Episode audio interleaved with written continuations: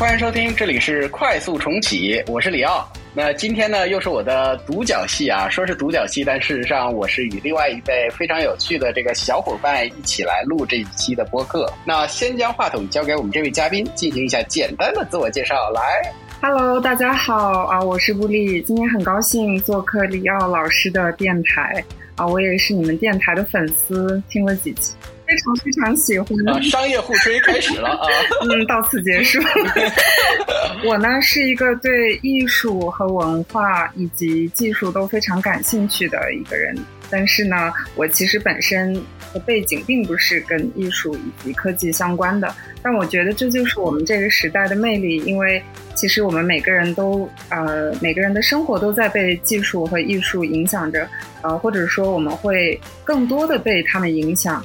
就像你刚才提到的，你你自己也好，你的家人也好，最近被一些啊，在旅行的时候有遇到啊很多很棒的博物馆，去去看过很好，去有过很好的体验。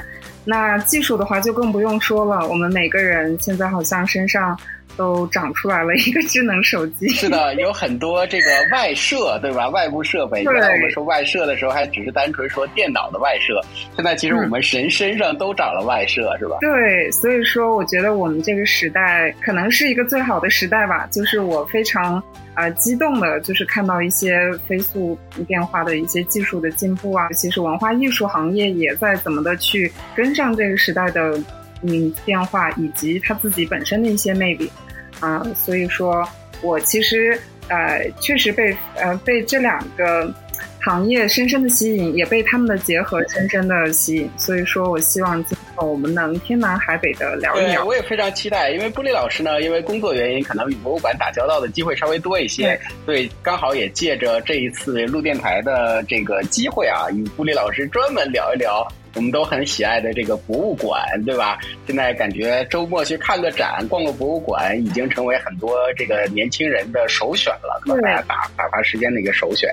布里老师最近有去过什么印象比较深刻的博物馆吗？逛过什么展吗？说来惭愧，因为最近不是疫情的影响嘛，我相信大多数人和我一样，就是我们可能已经很久都没有。说能好好的去线下体验这种博物馆了，但是我曾经在欧洲生活的时候呢，看过很多很多博物馆，然后呃，包括线上线下，或者说那种传统的、现代的、当代的等等。我可以把时间拉回到几年对分享，对，可以分享一二。对，当然，我觉得线上呃，现在的话，线上也有很多很多博物馆，因为其实大家只要一搜索，就会发现每一家博物馆它自己的网页上。或者是在 App 上，或者是在微信等等平台，它都有自己的这个账户。然后每一个博物馆都在努力的做 线上和虚拟的博物馆，所以请大家也要多多关注。就是有时间的时候，生活所迫呀，生活所迫呀，是吧？对，其实真的是可以收获很多的。我自己就很喜欢有时候在网上去看一看，就是被这些美的东西治愈，也是一件很好的事情。对，精神是的。刚才你说到，就是现在很多人就是周末去看个展，然后放松一下，打个卡，都是一种非常流行的生活方式嘛。据我观察到的，国内的这个博物馆的还有美术馆的数量，真的是在爆发性的增长。嗯，那么，嗯，中国现在也是在这个全世界算是就是博物馆、美术馆的这个增长数量肯定是排在最前面的。我看到过一组数据，就是最近啊，应该是二十年的这个博物馆的发展数量是远超之前的很多年的这个总和。大家也越来越 care 这个精神食粮了，对吧？在吃饱穿暖了之后，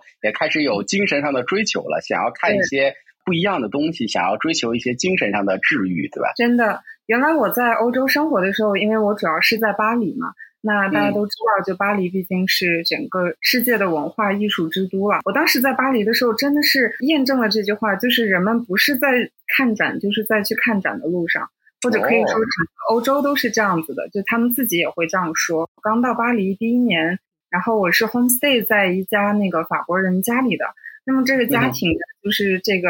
呃，男女主人呢，他们有三个女儿，然后当然还有他们就是自己的父母。有一天是一个周末吧，我记得是在下雨，就是男主人的父母已经是当时已经是九十岁高龄的一对法国夫妇，然后就是衣着就是很光鲜，然后突然嗯拜访，拉着他们三个孙女说走，说我们开车带你们去看展，然后有一个新展，呃，就是有两个新展开幕了。然后我当时非常就是惊讶，然后我就在想说，哇，这第一是年纪这么大了还会呃，就是他们都知道有哪些新展开幕，而我作为一个 年轻人都不知道，就没有去呃 follow 这些事情。然后第二就是。他们的那份就是那种热情跟好奇心吧。我记得是他们带他们呃孙女去看的那个展示，关于科学技术。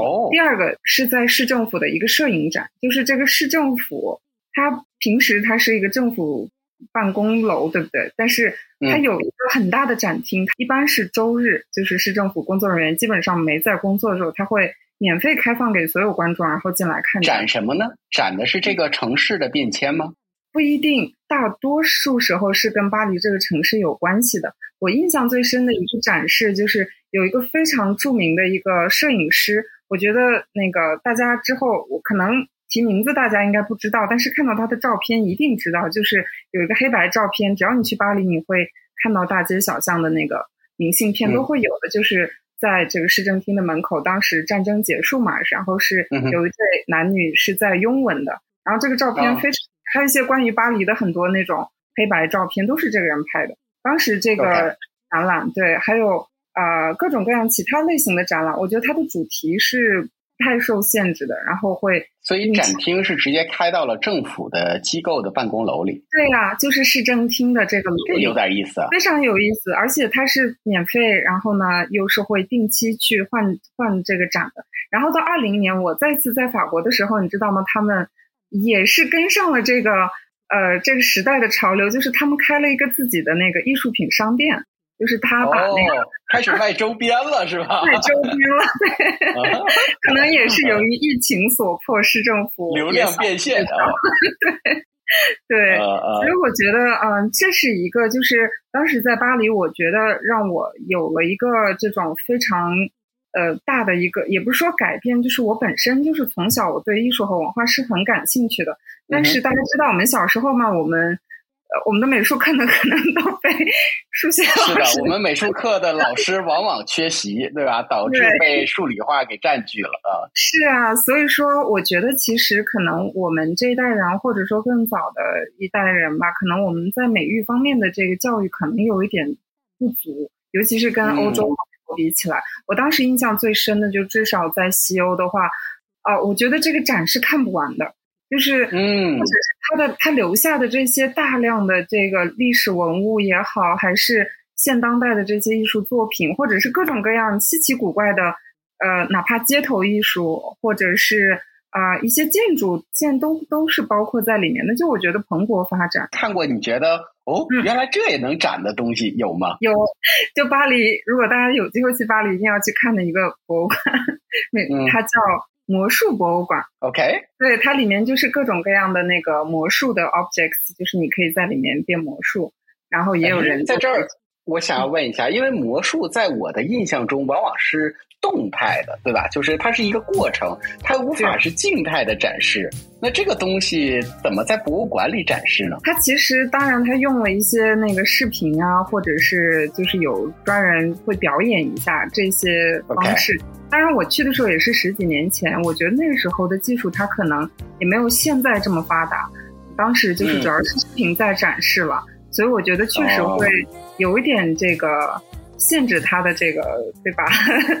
他的展，因为我觉得这个魔术是一个蛮特殊的事儿，它是一种现场的艺术，对吧？它有点像是行为艺术的一种，对对对对，就是一定要有这种互动的参与感才能够变出来的魔术。而我印象中，我对博物馆的很多的刻板印象啊，其实它更多的是展示静物。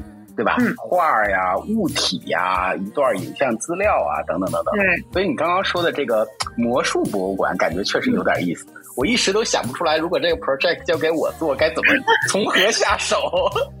我还想起来了，对他们会做一些那个呃模型，然后把这个过程展示出来，就有点解密这个魔术的意思。然后就是一个自动的模型，它在这里动，你就可以看到这个过程。哦，这个很有意思。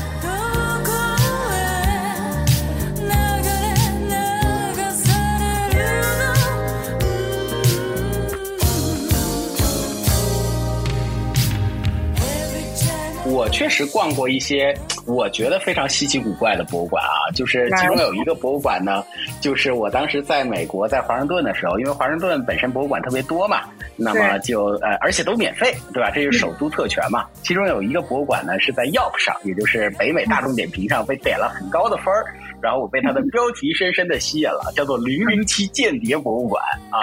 然后我你是零零七粉哎，小男生一定是对这种东西很好奇的嘛，对吧？还有什么武器博物馆啊之类的，所以我就去看了这个零零七间谍博物馆。那么一进去呢，第一层展厅里面全真的是 James Bond 的很多的零零七的什么配车呀、枪啊，然后各种酷炫的武器啊。然后当时给我的第一印象呢，我以为哦，原来是一个纯科幻向的，对吧？因为零零七我们都知道他是一个科幻向的一个人物嘛，是各种 fancy 的武器，我以为哦，原来事实上是一个科幻向。但真的走进去，进的馆里面之后，然后进到二楼和三楼之后，就发现很不一样。它真的是记录和收藏了非常多真实世界中间谍们的历史。啊，那比如说当年的一战时期、二战时期，然后在东欧，在柏林啊，有很多，甚至有一片有一些在柏林当时呃冷战时期，各种各样间谍会汇聚到某一个城市，进行大量的互相的呃窃取情报的工作。那那里面记录了很多的影像，记录了很多当时间谍们用到的。啊，以为可能就说回来，像你说的魔术一样，对吧？那些小工具都展示在那那儿。哎，当时真的很高科技的一些东西，还有比如说非常有名的那个间谍案之类的，就是啊，送了美国呃驻哪儿的一个大使馆的一个。一个画像啊，还是一个什么东西？其实里面藏了窃听器等等等等。就现在看来，觉得啊，这也行，这不会被安检就直接扫出来吗？那当时确实没有这个手段，对吧？是。然后呃，整个这个博物馆的体验就非常新奇，而且给我之所以留下印象呢，不仅仅是因为它天生自带的主题有光环，它还有很多的可以让我互动的东西，就是比如说参与其中，在很大一个视频中来判断谁是间谍。啊，然后就有一种互动的感觉，一样对，是的，就有点像你是侦探嘛。然后它还有一些是设置了一些关卡。就是你可以跟很多其他逛展的这些小伙伴、小朋友们，那大部分是小朋友去那儿，然后一起来突破一些关卡，然后看你的判断准不准啊，等等等等。然后它甚至还可以说，有点像现在看来，其实就是一个 AR 的一个东西敷在脸上，就是加了一层滤镜。但是你可以选说，我要伪装到某一个人群中。那么你应该如何打扮，你知道吧？然后你需要配上紫色的胡子啊，加上对，然后它会直接在你的脸上会投影出来，然后你自己可以尝试着放到人群中看能不能融入其中。那我们呢，因为是作为一个亚洲人的面孔，就确实很难融入到当地，怎么贴胡子也贴不上去啊！当时就愁死了啊！就整个这个，我觉得是给我留下印象蛮深刻的一个很好玩的一个艺术馆。然后另外一个想要在这分享一下的一个艺术馆呢。呃，我觉得我依旧给我最近留下了一个比较深刻的印象，但是它与刚刚提到的间谍博物馆的印象方式不太一样。那个东西呢是，呃，它是依旧在华盛顿，它是一个叫新闻历史博物馆。嗯，那我整个看完的出来之后，我的整体的感受就是热血澎湃。就是感觉哇，我之前这一辈子白活了，我为什么不是一个记者？你知道吗？我觉得这个博物馆简直是有毒。就是我一个对新闻都不太感兴趣的人啊，看完博物馆就想当这个 reporter 啊，所以我觉得这个博物馆里面非常非常有意思呢。就为什么他能够做到这样呢？是因为新闻工作者本身就是一群专业的会讲故事的人。对吧？他们是记录历史，他们是当代的新闻，呃呃，史记的官员，对吧？就相当于是这样的。所以，他们这些最会记录历史的人，将自己记录成为了历史。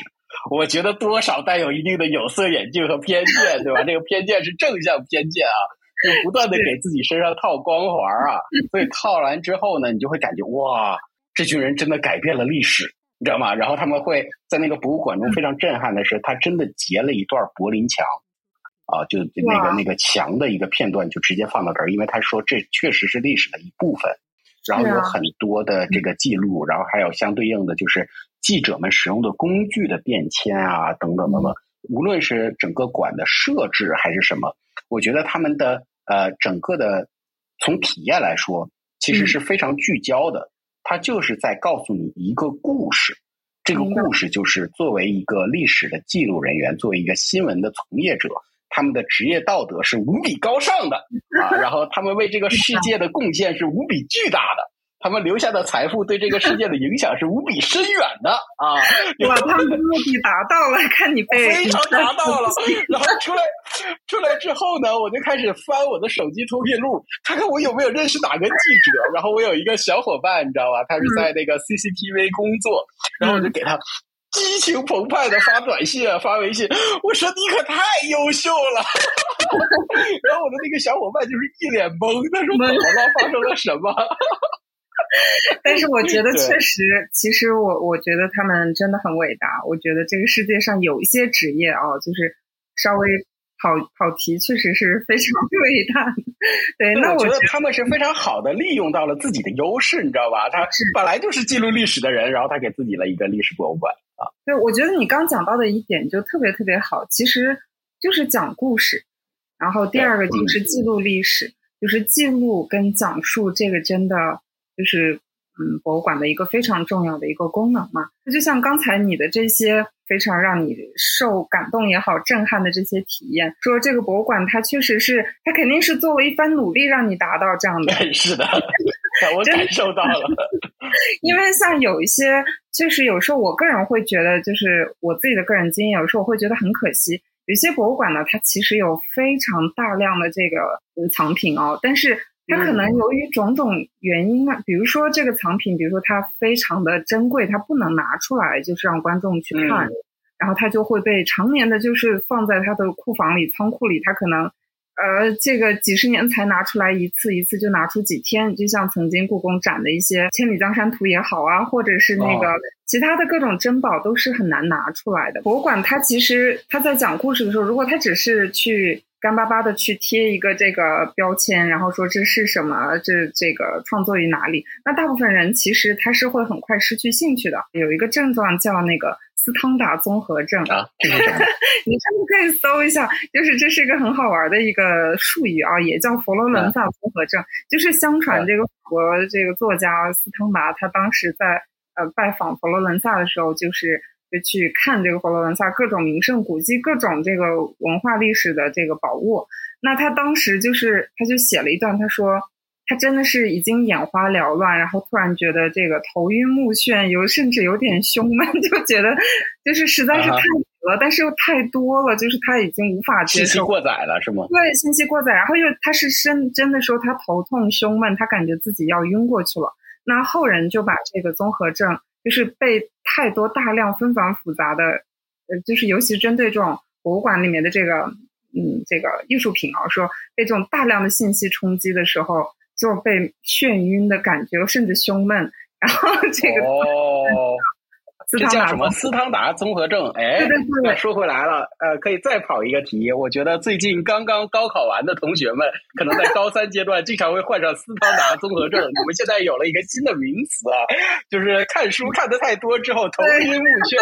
对，这就大喊一声：“我斯汤达了啊！我斯汤达了。”但是大部分时候，我们会感觉这个应该是被美到，就是 头晕目眩。你很难判断是因为什么，大量的信息过载。因为我之前就听说过这个综合症，我觉得很好笑。然后我在意大利旅行的时候，我有一单纯的这个博物馆之旅，我就是给自己密密麻麻的把这个行程安排的很满，就是先到罗马。你想吧所有的博物馆看了，还有罗马本身就是一个，是的，就是博物馆，对不对？然后之后到佛罗伦萨，各种这个百花大教堂，然后各种呃作品，然后又到了那个威尼斯。然后我真的到威尼斯的时候，我记得那个时候就是太阳很大，然后就是又是在海边嘛。我个人就是 真的，我进了一个威尼斯，达了是吧？应该是他的现代美术馆，我非常喜欢。然后它整个里面的作品的展示啊，还有它的那个建筑，我都很喜欢。但是我真的是汤达了，就是我觉得我累了，我什么都不想看。我觉得不能同类型的信息一下接受太多。的适适度，而且有时候你会觉得说，即使说这些博物馆它有非常棒的这个东西，但是如果它的展示方式很单一，你都是会累的。我个人的一个类比是什么呢？就是如果单纯的将你的收藏的所有的东西列在那儿，给人的感觉是你只看了目录，对对吧？就是它只是列在了那儿，是。但是如果将它组织在一起，这个就变成了一个故事。对。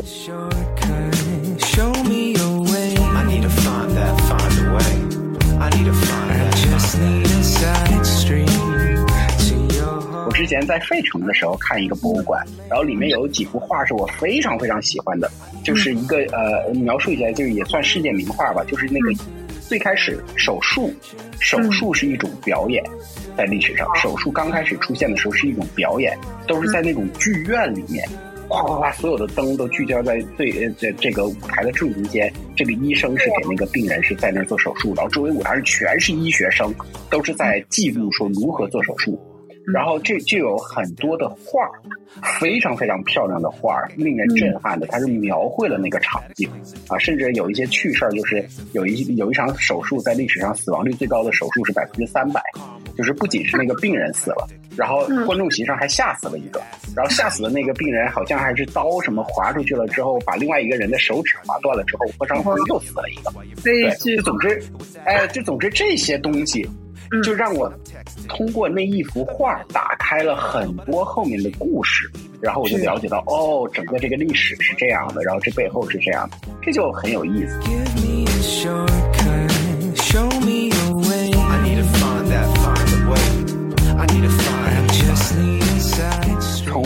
玻璃老师的角度来说，博物馆它本身的功能大概是什么样？之前曾经有过有过一段时间非常非常火的《我在故宫修文物》，对吧？出了这么一个纪录片，对，我们都知道它是个博物馆，那它似乎承担的功能是远远超过了我们作为游客看到的这部分。其实我觉得这个问题非常非常好，因为。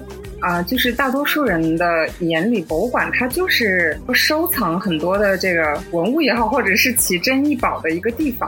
那么它好像就是那种有点阳春白雪、高不可攀的。但是实际上，博物馆的它这个发展其实经历了几千年的变化，它是有一个非常有意思的发展演变的。就是最古老的可追溯的博物馆，就是古罗马时候。嗯。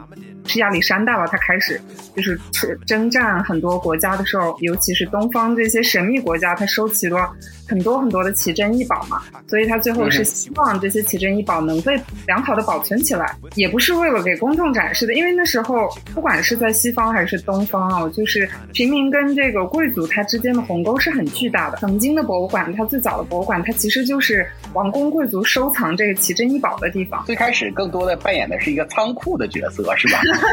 对，或者是小范围、小范围内的这些上流社会的人去欣赏奇珍异宝的这样一个地方。OK，然后呢，慢慢的就是到后来衍生出了这个研究的功能，尤其是到了文艺复兴时期吧。啊，那这个时候就是欧洲的这个大航海时代，它已经开始了，整个欧洲人的这个视野是极大的开拓了。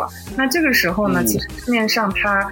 有了很多很多的各个国家来的这些东西，慢慢的就是很多人都开始有了收藏的好奇心被点燃了，是吧？对，真的是这样。然后也是文艺复兴的时候，就是也有很多学者，他也大量的发现了古希腊、古罗马的这些。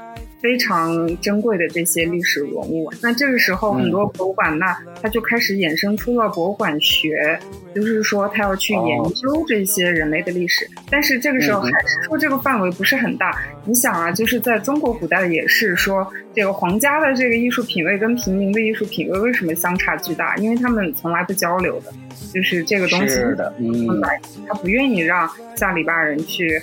啊，接触它，然后是的。那随着这个时代的变化，然后到后来就是博物馆它又发展了其他更多的功能，就是因为开始人人开始平等了嘛，大家都是有这个 access 呃去博物馆。听起来让别人看，事实上是最后发展出来的功能。其实是现在你也不能说它的功能就发展到此结束，它还在演变，只不过就是说，对，那它肯定之前都是一些。不是真正意义上的博物馆嘛？它确实是保存这些历史文物的一个场所，以供人供专业的人去研究。那后来，尤其是到了这个工业革命之后吧，应该是这个世界上第一家现代博物馆就是大英博物馆。那它其后来就是一直就是对公众免费开放。那它也是起到了说教育公众，然后并且宣传这个人类的历史和文文明的这样一个作用。那这个作用到后面。就是它会触达到更多的人，所以说啊，这个功能是一直在发展的。我我觉得很有意思啊，就是呃，当时在美国逛博物馆的时候，还有另外一件事儿给我留下了非常深刻的印象。那现在看起来，其实就是你说到的这个博物馆的美德教育上面，因为美国确实有很多的博物馆是免费开放的嘛，对，然后也有很多的博物馆呢是针对于特别是学生是非常非常便宜，甚至是免费的。经常我在逛美国的一些博物馆的时候，就会看到很多的学生啊，真的是直接趴在那个画前面在临摹。对，这个也是我想这个画你知道的。对我现在其实也很欣慰的看到，说其实国内也有越来越多的这个呃家长或者说学校会带着学生去看各种展。对，我觉得这个真是太棒了，这个对，真的是我觉得这个。会花一些时间，但是我觉得现在大家已经意识到了，说我们其实跟博物馆或美术馆的这个距离是在越来越近的，它也是我们生活中的一部分，而不是说只有少数人去看的。这我觉得，在在我当年，这哪想象得出来啊？就是我们在课本上看到了几幅画，说啊，这是世界名画。然后，然后就去博物馆，就看到了真品。就这件事儿，这这件事儿也太夸张了吧？这怎么可能呢？是啊，我当时我就觉得，比如说我看到一些世界名画，我第一次见到它的时候还是很激动的哦。当然，是的。比如说在卢浮宫，我看到蒙娜丽莎时候，它里三层外三层，就各种安保措施，然后又是人挤人，但我还是很激动的，就是在远处看了它很久。那我就发现，其实当地的很多小朋友们很小的时候就可以去近距离的看。哎呀，人比人得死啊，这就是。你想想，那些曾经在全世界各地掠夺珍珍奇异宝的，什么大英博物馆等等，那英国的 住在大英博物馆边上学校的学生。那可不是吗？那课本里面所有的东西都在博物馆里啊，都在那里。我我我白天上课教到了，我我下午直接就去博物馆临摹了。他们是这样，什么感觉？哇，这太夸张了！这个教育。不过不过，现在说回另外一件事儿，我觉得这个呃呃，国内有一点，我我现在是非常非常呃欣赏的，就是它有很多博物馆，它在努力的试图出圈儿。就比如说以纪录片的形式，对吧？我在故宫修文物啊，等等等等等，他就通过这种方式不断的试图扩大能够触及到博物馆这些东西的人，他试图触及更多的人，然后他以各种各样更现代的方式，然后来尝试讲他的故事，甚至是主动将他的东西和信息整理成故事来告诉你。我觉得这一点真是太棒了，对吧？他就在不断的来。呃，来提升自己的可见度，从而达到对整个社会或者是更多人群的一个美德教育。当然，就比如说在社交媒体上也是，我记得前几年就像你说出圈，那大家应该都不陌生，就是故宫的那个，他他最先是怎么出圈的？就是皇帝他都做成了很有意思的动图啊，然后还有就是观众也可以就是。对吧？自己去玩一些游戏，然后就是在故宫里面，比如说就是了解它的建筑，但它的这个方式都非常的贴近大众，然后以及就是让观众觉得很有意思，就不是枯燥的说，我这个建于哪一哪年，这个皇帝是谁，他做了什么，对不对？就是这种，我觉得这就是博物馆它的一些努力吧，以及我觉得也是时代的发展，就是。啊，一方面也是需要说让博物馆 去出圈。是的，在不知不觉间，就感觉整个的去逛的博物馆呢，仿佛都变了一个形态。就是因为在我小时候对博物馆的印象是非常直接和单纯的，就是他那儿展示了很多东西，我是单纯的去那儿看。然后呢，我觉得随着近些年越来越多的博物馆，感觉不仅仅是让你看。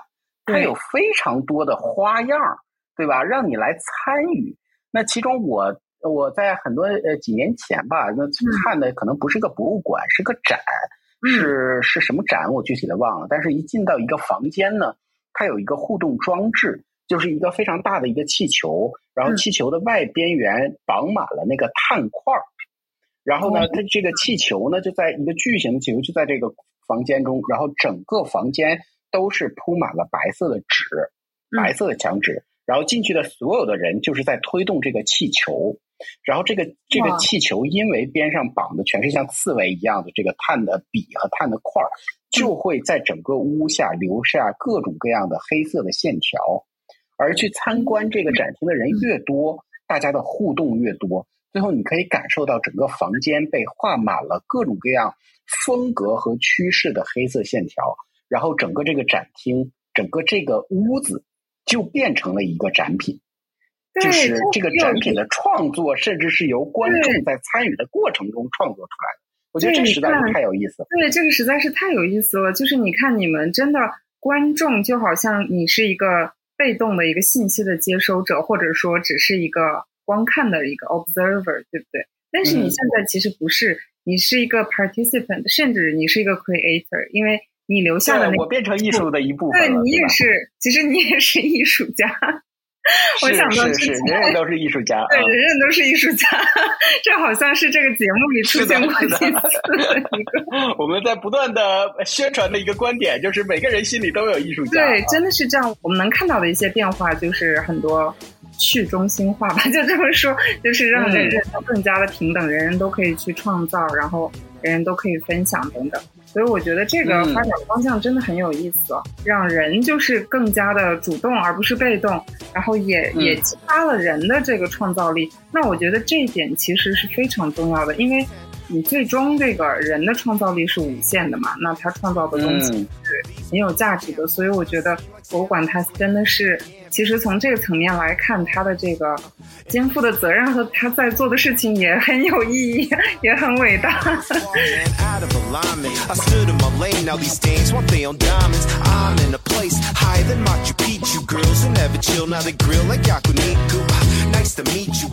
我爸呢，刚去这个四川玩儿，他去旅游。然后呢，他就去了那个最新出土的那个三星堆的博物馆。对对对，哎，面具的那个三星堆的博物馆。然后他回来之后呢，就很兴高采烈的跟我来吹一件事儿。就我本来以为他吹嘘的点是在于藏品本身有多酷，但并不是。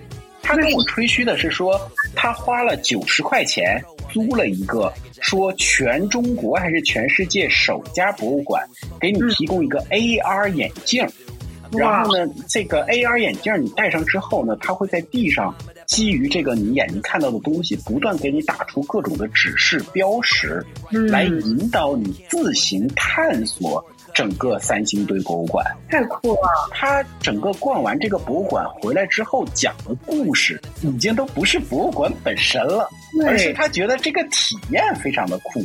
就这个博物馆在以各种各样的方式鼓励你来沉浸到这个探索的过程中。所以这个沉浸感，我觉得是一个特别有意思的事儿，也是感觉这算是新一代博物馆更 care 的东西吗？就感觉跟老一辈的博物馆 care 的东西好像不太一样。是，我觉得也让我想到了一些我自己的一些经经历吧。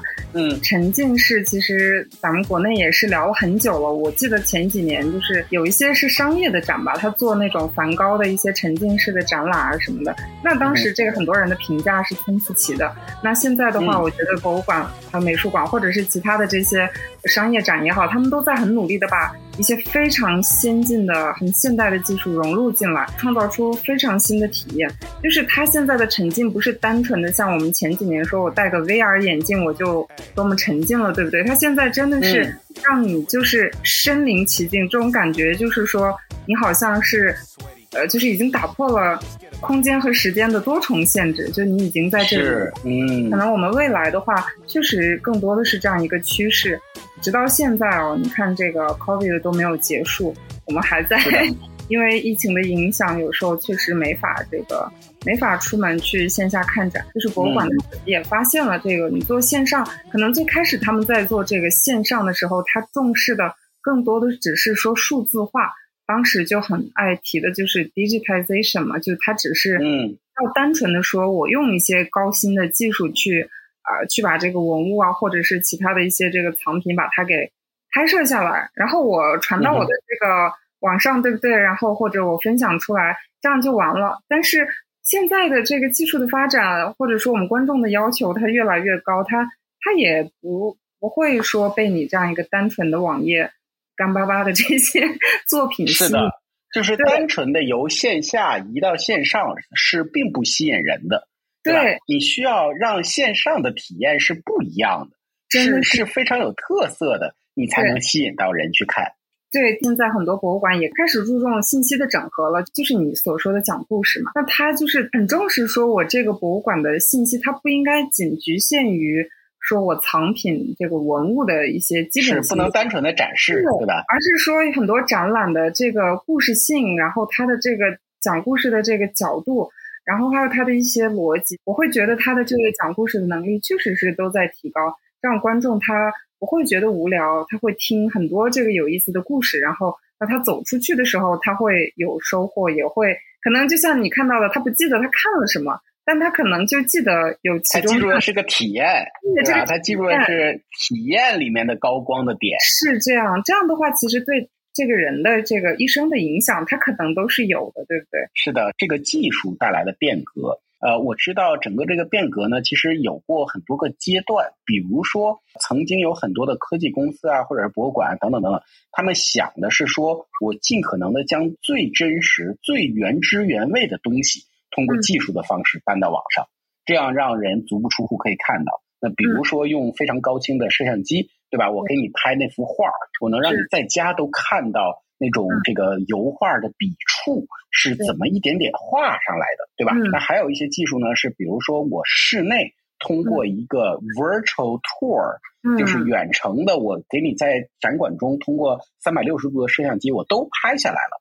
这样你足不出户，你就在家躺在那儿用各种各样的设备啊，呃，无论是类似于像 Google Map 一样的能够点着走，或者是高德地图那种点着走，你就这样逛了你的博物馆。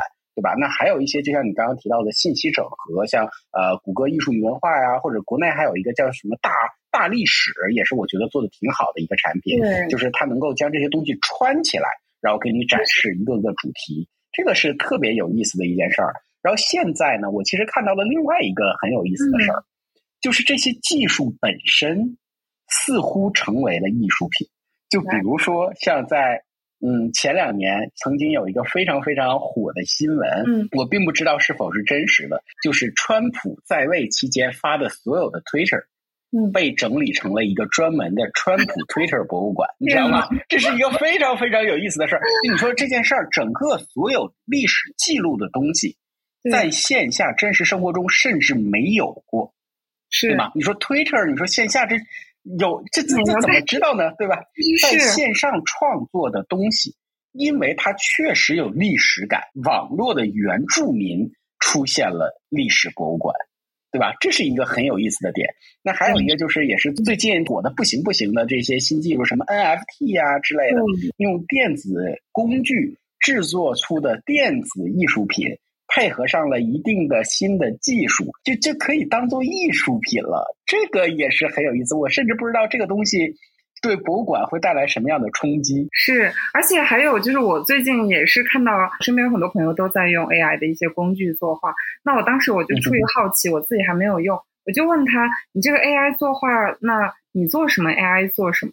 那真的是这个过程就非常有意思。人真的是单纯的输入一些。关键词，那么 AI 它就它的理解和或者说想象力，它去呈现出这个画面。我甚至我看了很多很多，在某平台上我看了很多很多作品，我不得不说有些作品真的非常震撼，就是我我是真的喜欢上，但是因为我会觉得哇，就是我我不是说一定要说这个 AI 跟人就是孰优孰劣，或以后谁一定会超越谁这种。因为这个我们也不知道，或者说这个是一个聊不完的话题。但是我确实觉得，就是未来以来吧，就是 AI 它做的这个呃创作的话，就是也也确实很有意思。就我不只是说它好看或者不好看，而是说它文字的理解，然后它根据它的这个理解去创作出来的这个意象也好，以及它生成的这些作品，让我觉得这种就是又虚又实的，就特别神奇。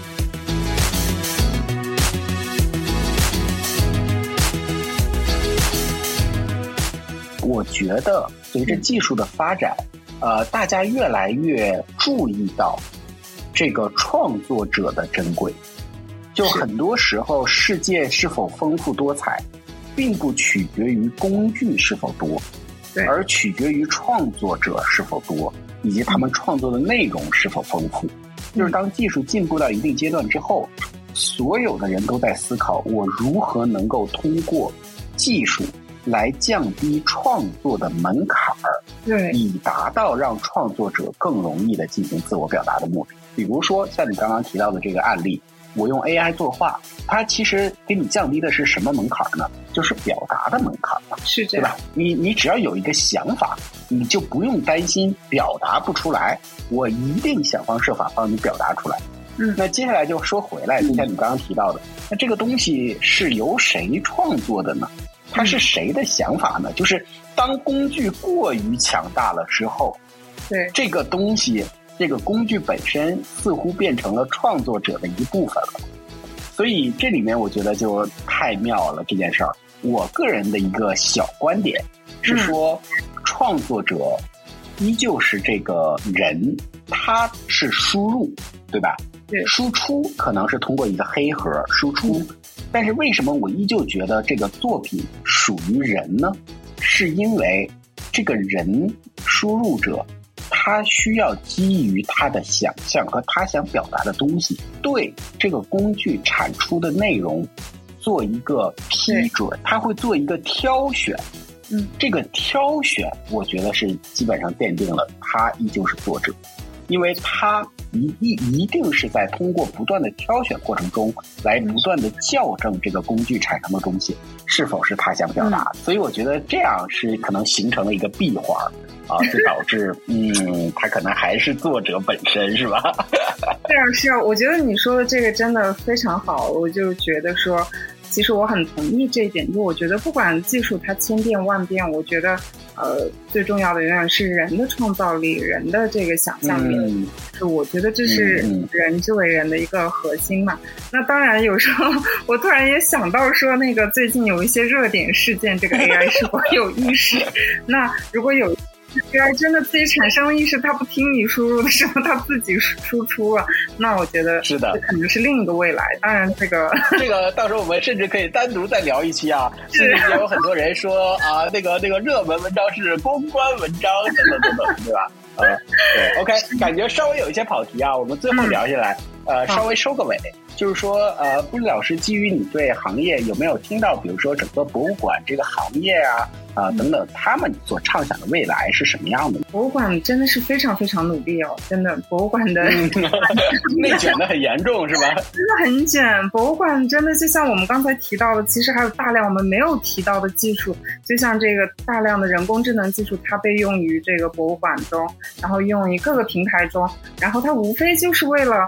传递出这个很多这个，或者挖掘出我它这个文化艺术的内涵，让更多的这个观众去看到嘛。博物馆它其实一直在啊，一直在研究自己的这个功能，一直在自我剖析。然后呢，他们慢慢的从这个之前单纯的说应用技术，现在好像变成很智能的、很智慧的博物馆。就是这个名词现在提的比较多，就叫智慧博物馆嘛。好像技术就是它的一部分，甚至有一天我觉得也许博物馆它。呃，也许现在已经发生，这个我不太清楚。就他自己也可能创造了很多的技术。OK，我最后可能在整个咱们这期录录制结束之前啊，插一个稍微有一点儿啊，可能呃奇怪的基于我好奇心的小问题：开一个博物馆能赚钱吗？你这个问题，基本上你知道吗？博物馆它在定义自己的时候，他就告诉自己。它是非盈利的，也就是说，它不把赚钱作为一个很大的目的。就算它，就算有些博物馆它是赚钱的，呃，因为我就不举具体的哪些博物馆了，但博物馆它很会嘛，那它可能开发周边啊什么，它的因为门票一般不会了，但是它有时候一些特展，它有一些收入啦，还有它各种五花八门的一些收入，它是可以赚钱的，但是它的目的并不在于说他想要赚钱，因为。他本身他知道他的定位，他不是为了赚钱的，而他就是要去保护文物，然后保护人类的这个 文明，然后去传播这些东西。他真的很高尚，你知道吗？所以他才叫博物馆。这个这个太有意思了，因为啊，我的前老板他本身是一个收藏家，然后我就是眼睁睁看着他心态发生了一定的变化，就是他不断的收藏，不断的收藏一些艺术品啊等等等等。他收藏到了一定量之后呢，他放不下了。然后他就决定单独买一栋房子，把所有的这些艺术品放在那儿。然后接下来他的一个心态就是说：“哎，我既然都放在那儿了，为什么不把它公开，变成一个馆？”就是 我我个人觉得啊，他整个心路历程真的是无比之单纯。呃，主要的驱动力在将它公开化的这个驱动力是说，他要 show show off 一下他的展品，说大家都来看看吧，我的展品有多棒，你知道吧？就这件事儿，我觉得会极大程度上的让他自己也非常的开心。所以从这个角度来看，可能确实是啊，开一个博物馆，可能很少有人目的是说我要赚钱，他们更多的是说，哎，来看看吧，这个这儿有多酷，是吗？是啊，就像这个也是很有意思，就是现在博物馆嘛，它确实它自己的种类也是丰富多彩，就不只是包括这些大型的博物馆，还包括就像你提到这些私人的博物馆也好，美术馆也好，那越来越多的人他意识到这一点，他愿意把自己私人的藏品拿出来让公众去分享。但大多数时候，那他。最主要的目的也不是说他要赚很多钱，那我相信也有一些人想要赚，但是实际的情况是这种时候他是赚不了多少的，因为你想你这些昂贵的作品的保护要花多少的 成本，对吧？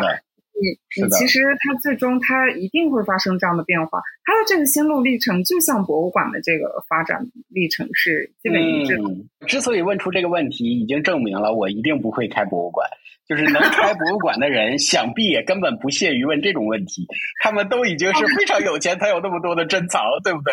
他怎么可能还用这个来赚钱？哎呀，真的是问错了。但是也不一定啊，就像你看就像我们说到的，Trump 的这些推推推子都能变成一个博物馆，那么也许啊，之后的一些数字的遗产都可以变成我们自己的博物馆，对不对？就是哎，是的，我之前在沈阳。看过一个金钱博物馆啊，里面存了各种各样的钱啊，这也蛮有意思。有很多钱，有好多这种主题特别明确的博物馆，我觉得很奇妙。就是这些博物馆的存在的本身，我觉得甚至可以被做成一个博物馆。真的是这样。就是世界上到底有多少很奇怪的博物馆呢？对吧？他们就列在这儿。我觉得这事也挺有意思。你说到这个，我突然我才前几天才听说，咱们国内还有一个蔬菜博物馆。然后我就觉得哇，这个好萌啊！真的是，其实什么都可以。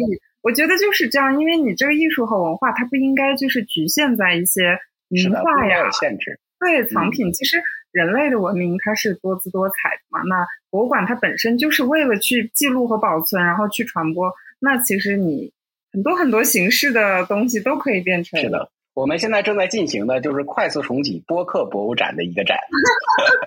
哎呀，我以为你要说什么。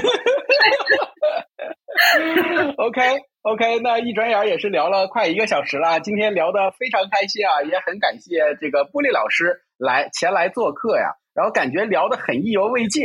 所以我们啊，以后经常要欢迎布里老师来做客，跟我们一起聊一聊更多有意思的话题，好吧？有幸有幸，我今天也非常高兴。那么也希望就是你们节目越做越好。希望我们博物馆还能开得下去，是吧？这个快速重启播客博物馆。对，你们希望你们的播客博物馆能触达更多的观众。好，那我们今天就啊先聊到这儿，我们下期再见，拜拜。拜拜。I need to find that, find a way. I need to find so that. I can get closer to the stars.